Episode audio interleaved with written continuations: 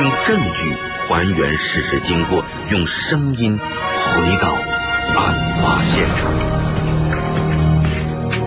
北京交通广播现在说案。午后一点，吴勇说案。左指金。拥有法医学博士学位和三级警监警衔的中国刑警，历任北京市公安局刑侦处法医病理室副主任、公安部刑侦局刑事技术处处长，现为北京市公安局刑侦总队党委委员、副总队长。曾四届十二年连任国际刑警组织法庭科学大会组委会委员和技术协调员，刚刚还被评为全国我最喜爱的十大人民警察之一。二零零零年到二零零三年，在国际刑警组织的三年时间里，左指金主要负责灾难死亡人员的个人识别。期间，先后参与九幺幺美国系列恐怖袭击案、幺零幺二印尼巴厘岛爆炸案和土耳其地震、阿尔及利亚地震以及空难等大型灾难的国际援助，并多次应邀赴爱尔兰、英国等地协助外国警方侦破涉及中国人的案件。这高科技破案的故事。往往会有很强烈的戏剧色彩，但在左指巾看来，似乎一切都只应那么轻描淡写。那些惊心动魄的日日夜夜，似乎都是平凡的经历。对于我们来说，这又是一个传奇的事情。事主突然无缘由与家人失去联系，有稳定的工作。有自己的家庭，没有任何理由需要离家出走的这种人，一旦他长时间的不回家，下落不明，我们就认为这个人很有可能是被害。是死是活，是遭遇不测，还是你没有尸体，你都不能定这人死，你凭哪条说是我把他害了的呀？那我们就要找证据啊！大活人岂能人间蒸发？说案为您详细道来。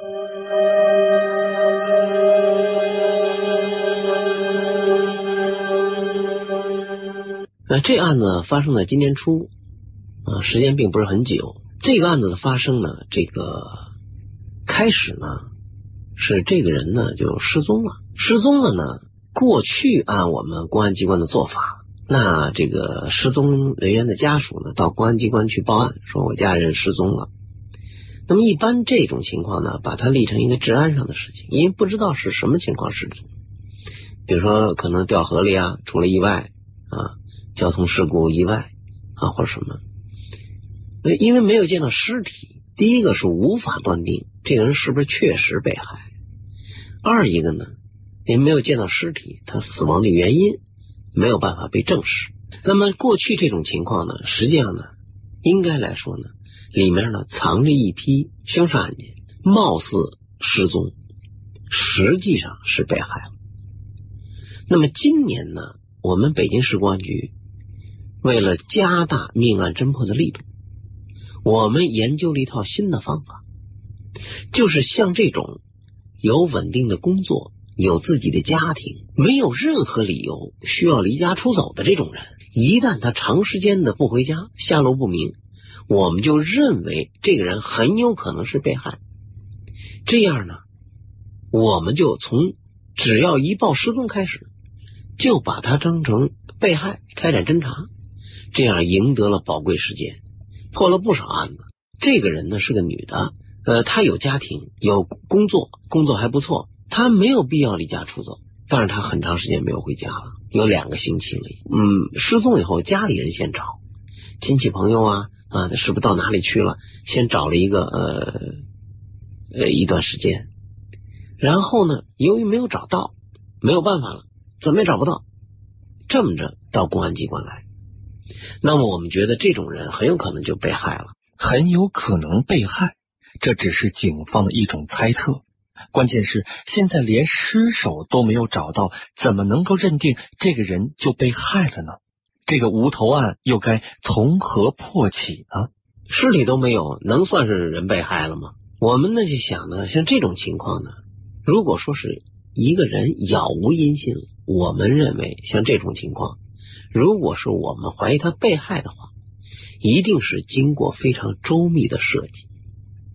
那么，凡是经过周密设计的这种命案，大部分都应该是有一定的因果关系。那么，我们就围绕这个人的各种关系开始调查。一调查，慢慢的情况就明了了。这个人呢，有一个婚外恋，哎，就是他在自己的家庭以外，还和另外一个男人保持着不正当的这种关系。哎，大家都知道。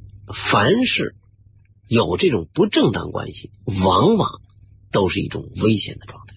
要按这样的思路来说，这个女人的失踪背后还掩盖着一个策划十分周密的命案。那证据在哪儿呢？大家心里都知道，这种情况那就是非常容易造成被害。拿证据来啊！我们找他这个所谓的男朋友谈话，男朋友咬紧牙关。你没有尸体，你都不能定这人死，你凭哪条说是我把他害了的呀？那我们就要找证据啊，那就找吧。第一个就是围绕这男，这男的能接触哪些地方？他的家啊，我们开了法律手续，搜一搜，看有没有异常的东西啊。他所能接触到的地方，我们在侦查当中就发现，他在几个月以前。呃，在农村租了一个小小的小工厂，我们看这小工厂也没生产啊，也不生产什么产品。这小工厂是可以生产东西的啊，但是呢，哎，他租下来以后是没有生产过。哎，我们觉得这也挺挺奇怪，租这房子还还要花钱的吗？啊，白花钱租个房子啥也不干，有点可疑。我们就开始打这个小工厂的主意啊。进去一看呢，就觉得有点奇怪，因为这个呃小工厂里头有七八间房子，呃大部分房间呢都是正常的状态。啊，墙呢呃很正常，用旧了，也比较脏，有个厨房烟熏火燎的，农村嘛烟熏火燎的挺脏的，哎恰恰在这院里啊有那么一间房子。新装修的啊，墙刷的白白的，地下瓷砖也新铺的，哎，屋里几乎就没有什么生活的设施，我们就很奇怪，说为什么单单这间屋子比较干净，哎，装修的比较好。当然，在现场啊，我们工作当中一定要找到这种矛盾点，别的屋都都一个样，就它突出。当然，你要。你要没有这个敏感，你找不到这个矛盾点。你说啊，这屋可能要做办公室，接待个客人，那我把它装修装修很正常啊。那你就找不到这要找的东西。当时这男的怎么解释呢？我们就问他，他就跟我们说：“我这个装修，我先弄一间试试，以后呢，我那几间也要装修。”我们明确告诉他，这个女的呢失踪了，你跟她关系这么密切，我们希望你能够提供情况啊，而且我们认为。你很有嫌疑，因为你跟他很亲密，而且你跟他保持了一种不正当的关系。那我们就解释他这话了啊，呃，你这屋子干什么要装修？啊，他也给我们解释。我们认为这个解释站不住脚。你要想装修七八间房子，你现场总要准备一些东西吧？我先装修一间试一试，我总要剩一些东西吧？啊，粉刷墙的东西、铺地砖的，怎么什么都没有啊？那你怎么是说我先装出一间来看一看啊？啊，所以我们就觉得非常怀疑这个。我们找啊，这屋里找，一天看完了没什么也没找着，那第二天再来。呃，我们希望比如说找到一滴血，一座和死者的一样，哎，那这不就说明问题了吗？拼命找，大家怀着很多希望啊，去去了好几次啊啊，就在那里找。光找还不行啊，墙是新粉刷的，墙壁都铲了啊。我们比如说这人被杀的时候，如果能有点血溅到墙上，被这个粉刷覆盖掉。现在我们把粉刷这一层去掉，看看有没有血啊。墙皮铲的差不多了，啥也没找着。墙皮铲掉以后呢，再看这砖开始看，哎呦，这块砖有点可疑呀，说有没有血水能渗进去？呱，把这块砖敲了，一看。砖底什么也没有。那时候这边这再有点可疑，再撬一块还没有，再撬一块，再最后把这屋里整个这地砖都撬开了，也没有发现什么太可疑的东西。但那时候您对自己没有怀疑吗？当时我们呢就感觉越这么干哈，就觉得呢这地儿我们要是从我们的经验和一般规律来说，我们觉得这地儿肯定有问题。但是呢，有什么问题，我们心里还没有把握。但是我们觉得这有没有可能这就是一个杀人的现场，被伪装起来了？我们就找啊。啊，得拼命的找，后来找成这样了，也没什么太好的效果。难道警方的怀疑是错的？难道这被害的女人真是人间蒸发了吗？事主突然无缘由与家人失去联系，有稳定的工作，有自己的家庭，没有任何理由需要离家出走的这种人，一旦他长时间的不回家，下落不明。我们就认为这个人很有可能是被害，是死是活，是遭遇不测，还是你没有尸体，你都不能定这人死，你凭哪条说是我把他害了的呀？那我们就要找证据啊！大活人岂能人间蒸发？说案为您详细道来。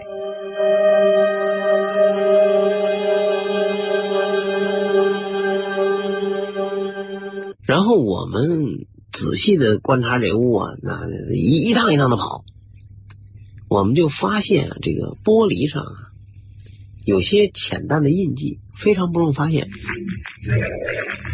这个印记呢，就像咱们擦玻璃那个有玻璃上有土的这个玻璃，拿抹布擦了以后，拿水的抹布擦了以后，是不是有那个水的那印儿，有点那样？而且这个印记呢，明显是已经被人清理过，就是清理完剩下的啊，没完全弄干净的。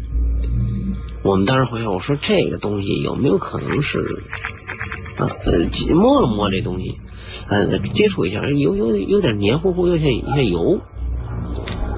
我们当时就考虑说，这东西有没有可能是在这儿杀了人还焚尸了以后的这种情况啊？自然的这么一想，哎，也就是考虑到有多少种可能吧。另外呢，在这个屋门上面有个气窗，气窗是两块玻璃，一块玻璃掉了，是纱窗，在这纱窗上也看到有一点类似黄颜色的油油质的东西，有点像咱们家那个抽油烟机那里头那个黄澄澄那东西。这两样东西弄起来，我们觉得就有点怀疑了。因为它这块纱窗是玻璃掉了的，所以我们想这屋里的气儿往外走的时候呢，遇到这凉的这个空气以后，或或有没有改变？我们就把这些东西提了。我们想，这可不可能是脂肪？啊？此刻，在左指金的大脑里，立刻闪现出那令人毛骨悚然的一幕：烈火熊熊，空气中弥漫着刺鼻的蚊尸味儿。而尸体的脂肪燃烧起来，伴随着水蒸气升腾，遇冷之后很快凝固，并形成玻璃和纱窗上的油状物——人油。那么，玻璃上类似茶渍的东西，很有可能就是经过焚烧的人的脂肪。然而，因为脂肪燃烧时其化学分子链会被打破，即使确定黄色物体是脂肪，也很难检出那是。人类的脂肪啊，因为它不像水，也不是油漆啊，也不是这些东西。但是呢，这脂肪的检验是非常难。我们常用的这个油油脂类，比如说矿物类、矿物油，比如我们汽车里用的啊润滑油或者汽油啊，这都是矿物类的。还有一种呢是植物油，花生油啊、橄榄油。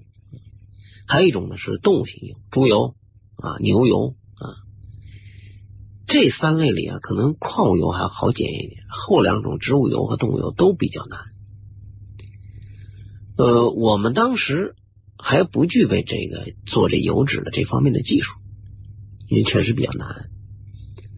我们就翻资料，嗯，知道国内有一家这个检验机构，哎，能做这个，我就派我们的技术人把这都带上。我说你们带上，也别坐飞机啊，好好的东西带带啊，把那窗户那玻璃整个卸下来带去了，带去请人家专家帮忙。请人专家帮忙以后呢，我们的技术人到那儿以后，工作了一天多的时间，很兴奋，打电话给我说：“左总啊，我们做出来了，真是人身上的脂肪啊！”哎，我觉得这是，我说别着急，别着急，你们是不是需要复查一下啊？他们说我们做的非常好，这儿有个专家研究这个脂肪的检验，研究二十多年了。我说太好了，太好了。我说他们把那图谱就传真到北京来，我一看做的很清楚啊，猪油在哪个位置上，人油在哪个位置上，人的脂肪啊在哪个位置上，还有其他动物的油啊在不同的位置。我说有这就行了啊。我们很快呢就把这个情况告诉侦查机关。啊，我们在他家的玻璃上做出了人的脂肪，做出这人的脂肪就非常有意义啊。因为正常的情况下，人的脂肪它应该在人体内，对吧？你的脂肪在你的体内，我的脂肪呢，在我的体内。你说人的脂肪怎么会跑到玻璃上去了？怎么会跑到纱窗上去了呢？那这应该说明这个地方发生过一起。最起码是焚尸案件，因为这个在燃烧过程里啊，人人体百分之七十是水组成的水分，水分在燃烧时蒸发，脂肪呢也在蒸发，那么水蒸气带着这种燃烧不完全的脂肪那种啊小的颗粒就飞起来，然后呢，哎，到这个遇到冷的东西时候，它就又重新凝结成这个脂肪一样的东西。应该是这个关系。我们侦查一看啊，信心非常足，就把这个情况作为证据来问这个犯罪嫌疑人。当时犯罪嫌疑人听到这情况以后呢，就说了一句：“说我什么都想到了，我怎么没想到这个呀？我就栽这上了。”那我就说了吧，事实上呢，也正是这样，他把这人。骗到这里，杀害了以后啊，焚尸。焚尸的过程里，这个脂肪燃烧，但是不完全被水蒸气啊升腾起来，到玻璃上凝结下来。就是在这屋里，不但杀人，而且焚尸。就靠这个证据，我们把这犯罪嫌疑人就送上了审判台。这个人呢？就是这个这女的的一个男友，长期跟她保持这种关系。那么这个女的跟这个男的保持这种不正当关系已经相当长时间了，但是随着这个男的这个年龄的增长，就不想再跟这女的继续好下去了。哎，因为他们各自都有家庭，但这女的呢，啊，依然缠着那男的不放。在这种情况下呢？就让这男的起了杀心，做了非常周密的准备。我们在工作当中，我们就有感觉，这回遇上对手了。像这种案件呢，有因果关系的这种案件，犯罪嫌疑人都经过非常周密的设计，他把每一个环节设计的非常好啊，不留下什么蛛丝马迹啊。像这个案子就是这样，他把这人杀了，在这焚尸，焚烧了以后变成骨灰。他把那骨灰再把它给送到外头扬弃掉，你没有任何证据，然后回过头来啊，非常认真仔细的装修了这个房子，不给你留下任何蛛丝马迹，啊，他是这么做的。所以越是这样的案件，越说明有一个很明显的因果关系，所以他才设计的这么严密。像我们曾经办过一个案子，也很有意思。犯罪嫌疑人为了杀人，为了不被这个呃发现，先看好了一块坟地，然后把人杀了以后，把这尸体啊运到这坟地当中去，把这个人埋在坟地里面，然后还给这人做一坟，做一坟头。这个尸体你也找不到了，很正常。这么一个乱坟岗里多一坟头，谁会注意他？最后我们把这案子破了。啊，我们专门到这个坟地里把这个人挖出来。这个案子也是属于这种伪装的非常巧妙。因此上伪装的越巧妙的案子，越应该是一种啊有着因果关系的这种案件。我们在侦破当中啊，会给我们很多启发。我觉得是这样，真是一种这个智慧啊的一种暗中的较量啊。我们做技术的，我们从现场出发，我们从证据出发，是做背对背的这种较量啊。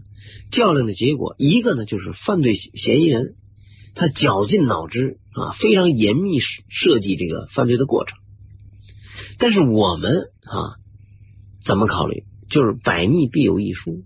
我们觉得犯罪分子只要做这件事情，不定在哪个环节上就有可能露出马脚。我们一定要善于去发现犯罪分子犯下的这个错误，并且把这个错误抓住加以利用。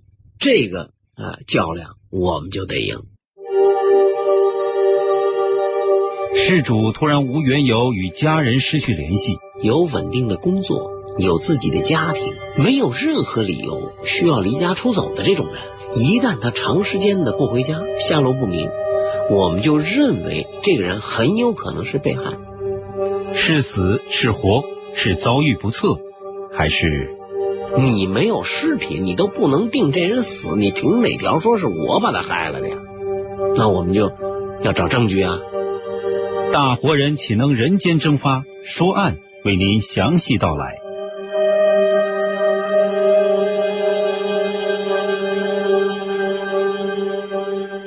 本期节目讲述人：北京市公安局刑侦总队副总队长左指尖。